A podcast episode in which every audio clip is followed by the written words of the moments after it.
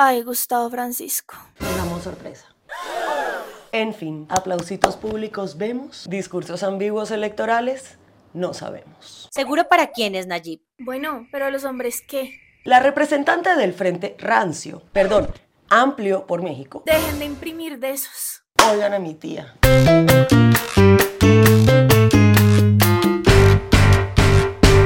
Bienvenidos a una nueva misión de La Caldera, el noticiero feminista de la revista Volcánicas, creado para expresar nuestra indignación y compartir algunas iniciativas que están tomando al patriarcado una noticia a la vez. Ahora también en Spotify y Patreon. Y en la semana en la que marchamos por el aborto libre, acompañado e interseccional en toda América Latina y el Caribe. América Latina será toda feminista. Y el Ministerio Público de Guatemala secuestró las actas electorales del Tribunal Supremo Electoral y mi ley negó la dictadura.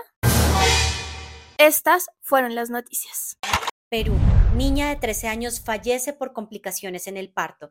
El Estado le negó el acceso al aborto. El pasado 29 de septiembre, la organización Save the Children emitió un pronunciamiento sobre la muerte de una niña de 13 años, la gravedad del embarazo infantil forzado y la negación del derecho al aborto. La niña presentó complicaciones durante el parto y murió. Pero ¿por qué dejaron que una niña de 13 años pariera? ¿Por qué no se le aplicó el aborto terapéutico como correspondía en este caso? Como varias organizaciones que defienden los derechos de las infancias y el Ministerio de la Mujer y las poblaciones vulnerables, la niña era víctima de violencia sexual y de un embarazo infantil forzado producto de una violación. Si bien la legislación peruana protege de manera especial a las menores de 14 años y de acuerdo con la ley todos los embarazos en menores de 14 años deben ser considerados resultado de la violación sexual. El Estado sigue brillando por su negligencia. Como dijo la organización PromSex en un comunicado enviado a The Associated Press, el deceso de la niña pudo prevenirse con el acceso al aborto terapéutico. Y es que desde hace varios años Perú ha sido señalado por actuar de manera deficiente frente a los derechos sexuales y reproductivos. Es urgente que se eliminen las barreras de acceso al aborto, en especial en casos como este. Se trataba de una niña víctima de violación que perdió su vida por negarle un aborto seguro a tiempo.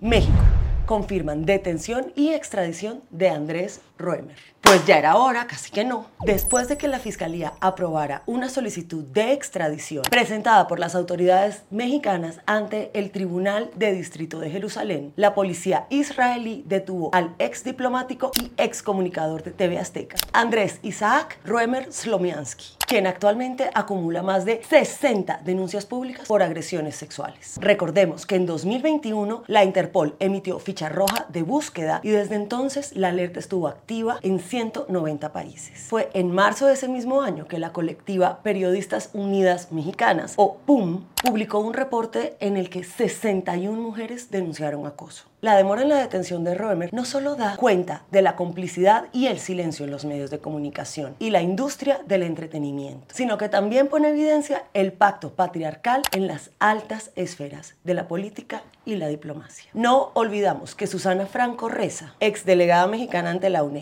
y cercana al expresidente Enrique Peña Nieto, quien por cierto fue el que propuso a Roemer como cónsul, y Juan Manuel Gómez Robledo, también representante de la Secretaría de Relaciones Exteriores, voltearon a mirar hacia otro lado cuando se enteraron de los abusos cometidos por Roemer en México y Estados Unidos. Esperamos que haya justicia para sus víctimas y ojalá la justicia no tuviera que tardar tanto siempre. Colombia y México no paran los feminicidios. El 22 de septiembre, el cuerpo de Natalie Cortés, de 38 años, fue encontrado en su habitación por su hijo de 16 años en el barrio Barro Blanco, en Piedecuesta, Santander. El feminicida Luis Eduardo Calamba Sartunduaga, de 28 años, pareja de Natalie y padre de dos de sus tres hijos, se entregó a las autoridades. Según familiares de Natalie, el tipo la agredía constantemente y la policía informó que el feminicida tenía cuatro denuncias presentadas por Natalie, dos por violencia intrafamiliar, otra por hurto y la última de este año por inasistencia alimentaria. Este fue otro feminicidio que se podía evitar. El mismo día, la Secretaría Ciudadana de la Ciudad de México confirmó que el cuerpo de Montserrat Juárez, de 25 años, fue encontrado sin vida en la colonia Anahuac, alcaldía Miguel Hidalgo. Montserrat había sido reportada como desaparecida desde marzo de este año, según reporte de la Fiscalía. Dos días después de encontrar el cuerpo, empezó a circular en redes un video de los dos presuntos feminicidas saliendo del lugar donde se encontró el cuerpo de la joven. En el video aparecen los dos presuntos feminicidas llevando una camilla y se escucharía a uno de ellos decir mátala. La fiscalía investiga además irregularidades en el caso, pues según la Secretaría Ciudadana, la víctima no tenía signos de violencia, pero la autopsia reveló que murió de traumatismos múltiples. También se abrió investigación contra funcionarios de la policía, del escuadrón de rescate y de urgencias médicas por probable participación en el feminicidio. Las autoridades ya capturaron a Sean Alejandro, exnovio de la víctima, y a su padre, César N., como principales responsables del crimen. Exigimos justicia y que se aclare lo que pasó con Montserrat. Colombia. El presidente y la primera dama celebran nombramiento de cardenal acusado de encubrir pederastas. Ay, Gustavo Francisco. El 30 de septiembre, el Papa Francisco nombró cardenal al arzobispo de Bogotá y presidente de la conferencia episcopal, Luis José Rueda, acusado en varias ocasiones de encubrir a sacerdotes denunciados por pederastia y abuso sexual. De acuerdo con la investigación del medio Casa Macondo, cuando Rueda fue arzobispo de Popayán en el 2018, no anunció a las autoridades que tres sacerdotes fueron expulsados de sacerdocio en Cauca por cometer pederastia e incluso llegó a responder con información errónea a los derechos de petición que enviaron periodistas para saber más del tema. Pues parece que el equipo de comunicaciones de presidencia, momento, presidencia tiene equipo de comunicaciones? A veces parece que no. Se le pasó este detallito, porque la primera dama de Colombia, Verónica Alcocer, estuvo en el Vaticano acompañando a Rueda en el nombramiento. Lo definió como un regalo de Dios y dijo que era un día muy importante para Colombia. El presidente Gustavo Petro salió a decir que Rueda es un hombre profundamente sensible con las injusticias. Mmm, ya, pero no las que cometen sus compañeros de la iglesia. Este respaldo es una cachetada más para las víctimas de pederastia. Debería darles pena aplaudir que la iglesia siga premiando a los victimarios, en vez de hacer justicia y reparar a las víctimas. Que gonorrea, Gustavo y Verónica. Bolivia, Colombia y El Salvador. Continúa violencia sexual contra niñas y adolescentes. El 26 de septiembre, el fiscal departamental Aldo Morales Alconi informó que el Ministerio Público investiga la violación a una menor en la que están involucrados 11 sujetos. La violación se cometió en la madrugada del 25 de septiembre mientras la niña asistía a un evento con su familia. Los agresores la raptaron y la obligaron a tomar bebidas alcohólicas. Hasta el momento, tres hombres han sido capturados. Este caso es aterrador, pero no se puede ver como algo aislado pues desde hace más de una década Bolivia se encuentra en alerta por las constantes violaciones a los derechos humanos de las infancias y adolescencias. Pero Bolivia no es el único que no garantiza la integridad de niñas y adolescentes. El 25 de septiembre la Policía Metropolitana de Bogotá, Colombia, arrestó a un hombre que instaló cámaras en la habitación y el baño de su hijastra para espiarla mientras se cambiaba la ropa. La niña encontró fotos íntimas de ella en el celular de su padrastro, quien además la tocaba abusivamente los abusos habrían sido cometidos al menos durante ocho meses. Según estadísticas del Instituto Nacional de Medicina Legal, el posible agresor que tiene mayor frecuencia de identificación en este tipo de violencia es un familiar. Y en El Salvador inició la audiencia contra un sargento y cinco soldados que se vieron involucrados en la violación de una niña de 13 años el 23 de septiembre en Misata La Libertad. Además de la agresión sexual, la Fiscalía imputa los delitos de privación de la libertad agravada, lesiones y amenazas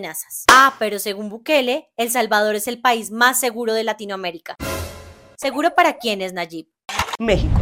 Xochil Gálvez responde con ambigüedad sobre aborto. En el marco del Día de la Acción Global por el Acceso al Aborto Libre, Legal y Seguro, o 28S, circuló en redes un video de la candidata presidencial Xochil Gálvez en el que, al momento de expresar su postura sobre el aborto, la representante del Frente Rancio, perdón, amplio por México, respondió... Estoy obligada a respetar diferentes visiones. Pero, ¿cuáles visiones, Xochitl? Es un derecho. La única visión es respetarlo. Y como candidata y posible presidenta respetarlo aún más. Para muchos la respuesta no fue del todo sorpresiva, porque si bien en el pasado la exdirectora del Instituto Nacional de los Pueblos Indígenas celebró la decisión de la Corte Suprema de Justicia de la Nación y aseguró que el aborto es una decisión individual de la mujer y que el Estado debe garantizar la libertad para ejercerlo, su trayectoria política ha sido de la mano del Partido de Acción Nacional o PAN, facción que históricamente se ha caracterizado por votos y posturas en contra de los derechos sexuales y reproductivos.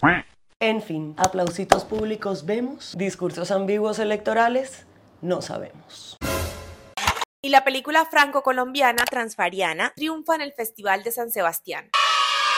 La película Transfariana, dirigida por Joris Lachance, fue galardonada en el Festival de San Sebastián con el Premio San Sebastián Latino. La película documental cuenta la historia de amor entre una ex trabajadora sexual trans, Laura Catalina Zamora, y un exguerrillero de las FARC, Jason Murillo, que comienza en una cárcel y trasciende la articulación de luchas por la identidad, la libertad y la apuesta por la paz. Un retrato de realidad con contenido político y social que viene ganando reconocimiento y premios desde su estreno en festivales. Esperemos que este nuevo reconocimiento ponga nuevamente los reflectores sobre el caso de Laura, que actualmente se encuentra en la cárcel La Picota de Bogotá, pagando la pena más larga contra una persona trans en América Latina. 52 años y esto ya con rebaja. La activista trans Daniela Maldonado, una de las protagonistas de la película, ha dicho que su caso debería ser revisado pues es una condena desproporcionada y cargada de prejuicios y discriminación. Felicitaciones, Amis. Con este trabajo no solo están dejando en alto el nombre de Colombia, sino que están visibilizando las injusticias que viven las personas con identidades diversas y las intersecciones de los conflictos sociales y políticos que han atravesado a muchas identidades en el país. Y en deportes, estudiantes de medicina agredieron sexualmente a jugadoras de voleibol. Vaya médicos en formación. El 18 de septiembre, en su cuenta de Twitter, ahora X, la periodista y representante estatal de Amazonas, Alessandra Campelo, denunció la agresión sexual contra un equipo de voleibol femenil ocurrida durante un partido celebrado a finales de abril por parte de un grupo de jóvenes de la Facultad de Medicina de la Universidad Santo Amaro, que se bajó los pantalones para masturbarse. Aunque la agresión ocurrió hace meses, la reciente publicación sirvió para que se expulsara a los responsables y se acudiera a las autoridades para dar seguimiento al caso. La Policía Civil continúa determinando cuáles serán los delitos por los que se acusará a los jóvenes. Pero el Ministerio de las Mujeres señaló que este tipo de acciones no pueden ser normalizadas y tienen que ser combatidas por la ley. Bueno, pero los hombres qué? Dejen de imprimir de esos. Y la machiperla de la semana va para los comentarios gordofóbicos de Amparo Grisales. Una sorpresa. Amparo Grisales, jurado del programa Yo Me Llamo, no pudo ocultar su gordofobia con la participante que imitó a Rosalía. Te me engordaste, Rosalía. Yo no sé qué te están dando de comer en la escuela. Yo no te había visto subidita de peso. ¿Esto es real? ¿Qué le pasa, señora? Ante las merecidas críticas por su gordofobia, Grisales se defendió diciendo que no era por fobia, sino por su salud. Ah, claro, como ella es médica y conoce la historia clínica de la participante, como para saber cómo está de salud, oigan a mi tía. Amparo, tú más que nadie sabes cómo es de maluco que te estén fiscalizando el cuerpo. Y es que nadie debería estar opinando sobre los cuerpos ajenos. Toma nota, Amparo. Si te gustó este noticiero, déjanos tus comentarios abajo y compártelo con tus amigues. Y si te gustan nuestros contenidos, no olvides suscribirte a nuestro Patreon para recibir contenidos exclusivos. Gracias especiales a nuestros amigos de Patreon que aparecen en los créditos por apoyarnos y hacer posible la caldera. Nos vemos la próxima semana con más noticias.